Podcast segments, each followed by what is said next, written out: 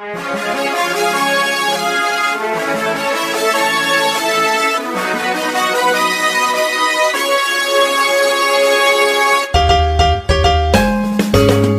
困难不用慌，快听娱乐济州帮。开车无聊不要慌，快听九八七娱乐济州帮。幽默搞笑又会有帮忙，尽在娱乐济州帮。娱乐生活哪家强？去九八七找娱乐济州帮啊！不是刘帮主啊。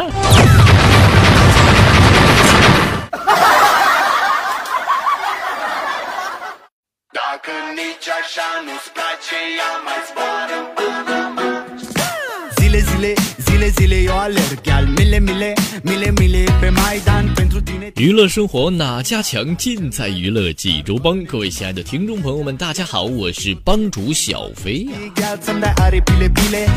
朋友们，欢迎您在每天早晨的七点半、中午的十一点半以及下午的六点三个时间段准时锁定在收音机旁，收听由小飞为您带来的大型生活娱乐栏目《娱乐济州帮》。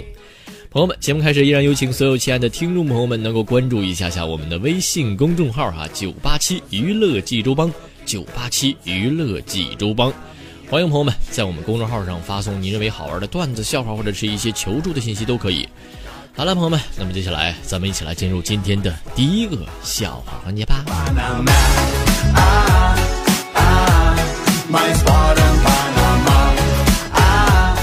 说有一天，一位朋友啊，这个去咨询一位大师去了啊，他就一一一见到大师就扑通就跪地上了。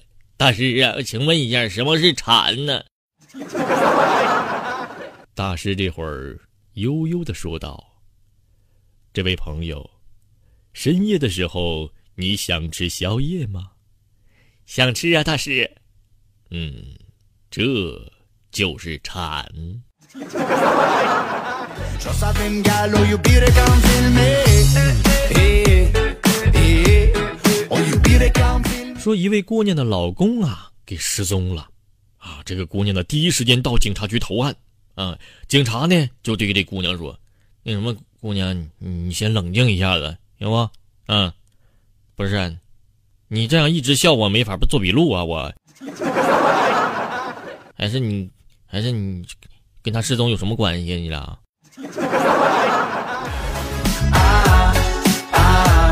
哎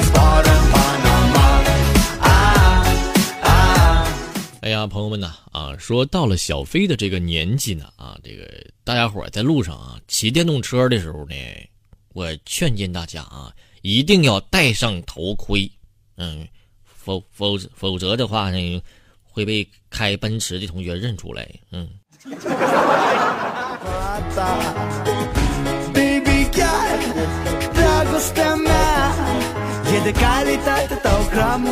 朋友们说，随着年龄的渐长呢，啊，小飞呢逐渐的明白了一个道理，什么道理呢？就是往往啊，那些不起眼的小餐馆才能吃到真正的美味。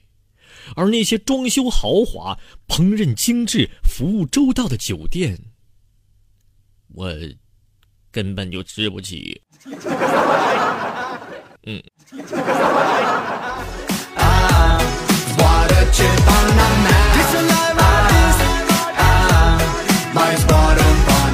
哎呀，朋友们，最近我听有人议论议论我说什么呢？说我这这人没钱，怎么怎么地的，怎么怎么地的。我这朋友们。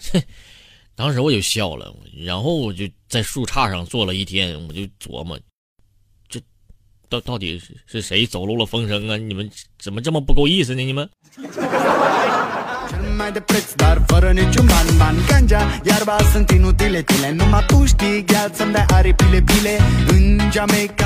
说有一天早晨起床之后呢，这个小明啊就发现他的爸爸和妈妈都没在家。于是呢，小明上卫生间呢，就唱了一首非常好玩的歌啊。他是这么唱的：“我家住在黄土高坡，我爸爸是妈妈的表哥。不管是东南风还是西北风，然后才有了我，有了我。” 这个时候，朋友们。他爸敲了敲房间的门：“哎，小子，你来唱一段，你试试来。”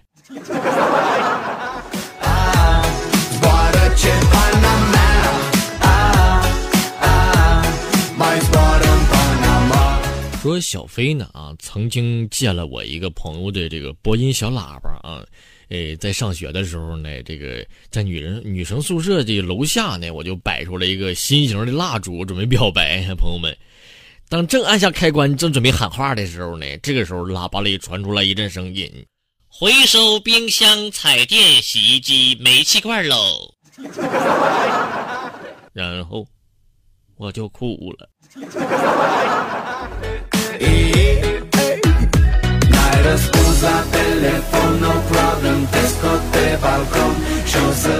说俺们家楼下呢有一家四川麻辣烫，这个特别正宗啊，这家吃的挺好吃啊。今天我吃的时候呢，正好能遇到老板，我就问他，我说老板呐，你家这个麻辣烫这么正宗，想必老板您一定是四川人吧？啊，那可不咋的，是不是？嗯，嗯。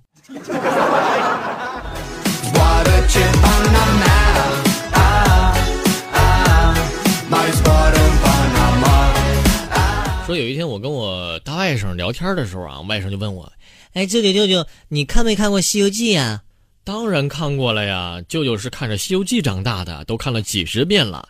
这个是每年寒暑假都放啊，每个剧情我可真是倒背如流了。我跟你说，你这个难不倒我。”“嗯，舅舅，那这样吧，你把唐僧念的紧箍咒给我念一遍听听呗。他每次嗡嗡的念太快了，我听不清。我嗯嗯。”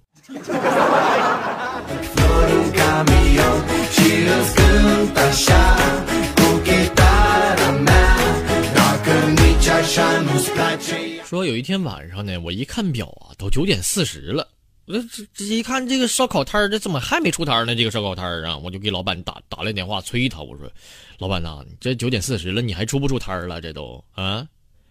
然后老板跟我说：“兄弟啊，这些年我摆地摊卖烧烤。”挺自在的，挺自由的。但自从遇见你之后呢，兄弟，我怎么有一种上班的感觉呢？一天到晚的。嗯。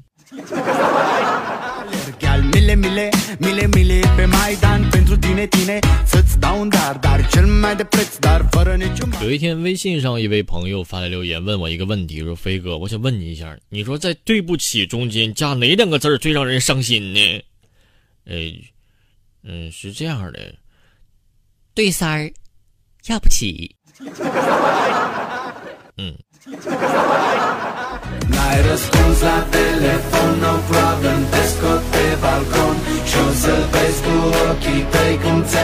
说小飞呢啊，学的是新闻学专业啊，但是呢，我就突然发现啊，我有做大夫的天赋。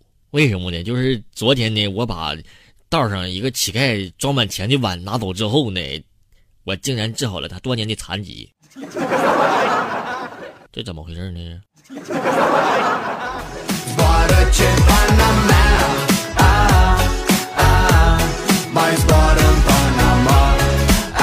呃，说小飞的一个同事呢，啊，花了五千多块钱买了一个电饭锅啊，这电饭锅是美国进口的啊，高端声控啊，但是这电饭锅听不懂中文。哎呀，我去！然后那哥们儿就哭了。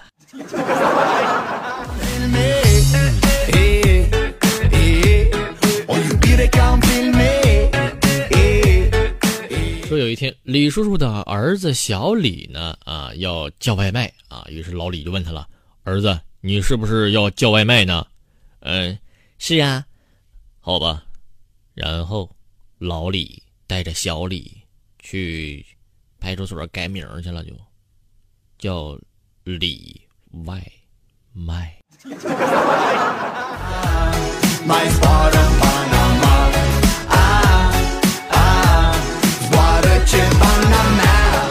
说在一辆疾驰的列车上呢，啊，一个美女哭的是梨花带雨的，那家伙这嗯看着心疼啊。于是呢，列车长看到这一幕啊，就上来问到了啊，呃，你好，我是列车长，请问有什么需要帮助的吗？美女这个时候擦了擦眼泪，说：“我坐过站了，呃，坐过站了。好的，来，请补一下车票先。嗯嗯。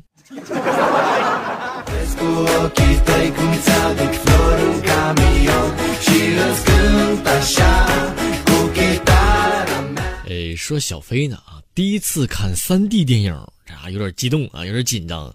这个时候，屏幕里那朋友们显示出来一块大砖头，就朝我飞了过来。朋友们，这个时候飞哥能能能能放心的坐在那儿吗？于是我一个起来，漂亮的侧侧踢，把隔壁的爆米花踢出去八米多远。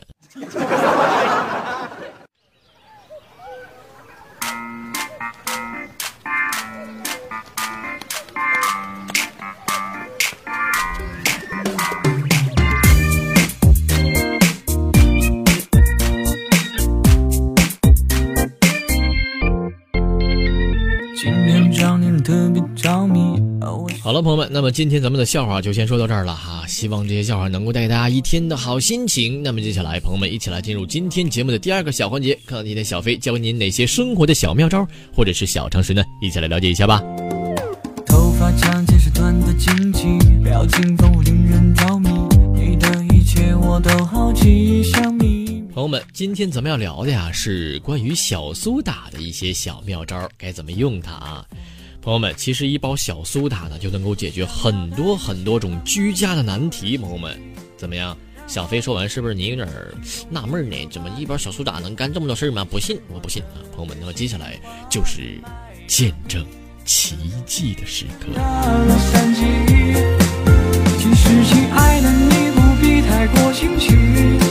首先来看第一个小妙招哈，这个能够疏通下水道，哎。说这个下水道堵了怎么办呢？朋友们别着急啊，给您来一招，咱们用两勺小苏打倒在下水道这个口这个地方啊，然后呢倒一杯白醋，静静的等上这个十五分钟，再然后慢慢的浇上一壶热水，哎，朋友们这个时候您会发现这个下水道啊奇迹般的畅通无阻了，而且清理过后的这个下水道异味会明显的减少，怎么样？是不是非常的实用呢？的心情，我的泪滴，你喜欢有好，接下来看第二种小妙招是什么呢？能够清新空气。哎，说这个小苏打和柠檬啊，简直就是天生的绝配啊！咱们把一个柠檬榨汁儿，再加一勺小苏打，放在喷壶里边，再加满水，然后呢，在家中有异味的地方，喷一喷，这个空气啊。立刻就格外的清新了，朋友们，不信您可以试一下。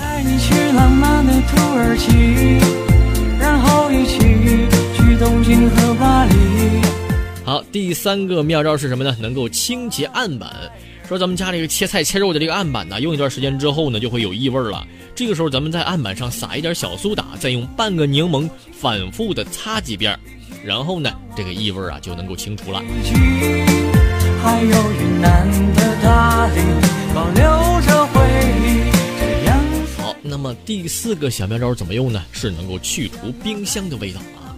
哎，这个一勺小苏打兑一杯水，然后搅匀之后呢，用一块新的洗碗这个海绵啊，吸满这个苏打水，放在冰箱里边。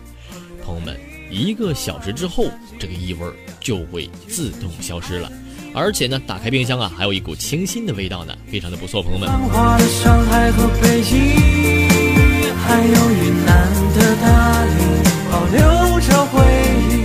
好看第五条是能够消除抽屉的霉味儿啊，这个其实咱们家伙家家户户都有抽抽屉啊。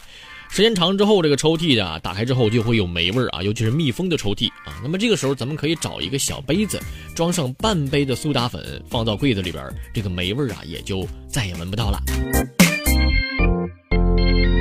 今天找你特别着迷，我说出门前换上。第六条是能够给鞋子去味儿啊。对于这个汗脚的朋友们来说啊，这个鞋子穿一天啊，就是简直是满是汗臭味儿啊。这个时候咱们可以把小苏打呢撒在鞋子里边，摇一摇，静置个十分钟之后呢，这鞋里边的异味啊就没有了。你的一切我都好奇，像秘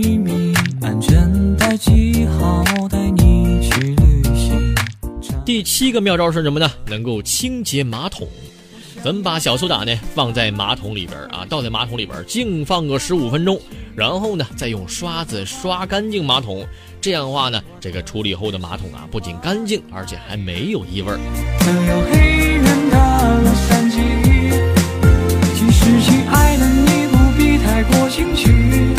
第八条是让衣服洗得更干净啊，这个咱们怎么做呢？咱们呢把这个苏打粉啊加进洗衣液里边啊，然然后这个这样洗好的衣服啊就会更加的干净、清新和亮丽了，同时还能够清洁洗衣机，朋友们非常的不错吧？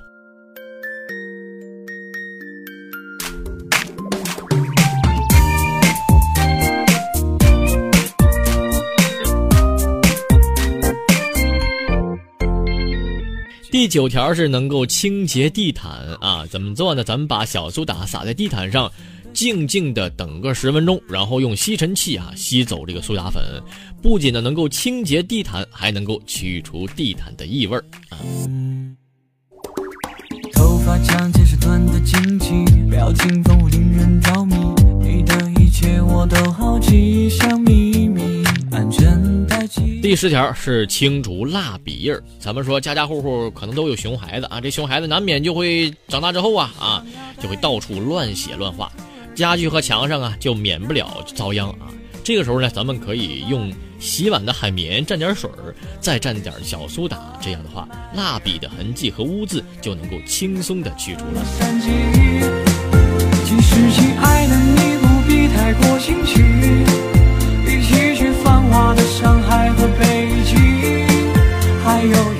好，第十一条，朋友们是能够清理瓷砖的缝隙，怎么做呢？咱们用废旧的牙刷啊，蘸点水，再蘸点小苏打粉，用力的来刷瓷砖这个缝隙里的污垢，再用干抹布这么擦一下，就彻底的干净了。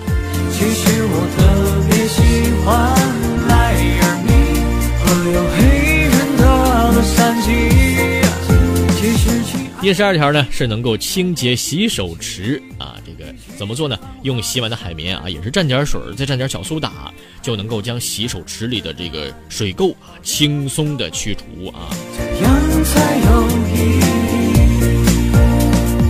怎么样，朋友们？听完了小飞给您说的这个十二个小苏打的小妙招、小用处，是不是觉得非常的受益匪浅呢？如果说朋友们遇到了以上小飞说到的一些难题的话呢，不妨咱们用小苏打来试一下，处理一下吧。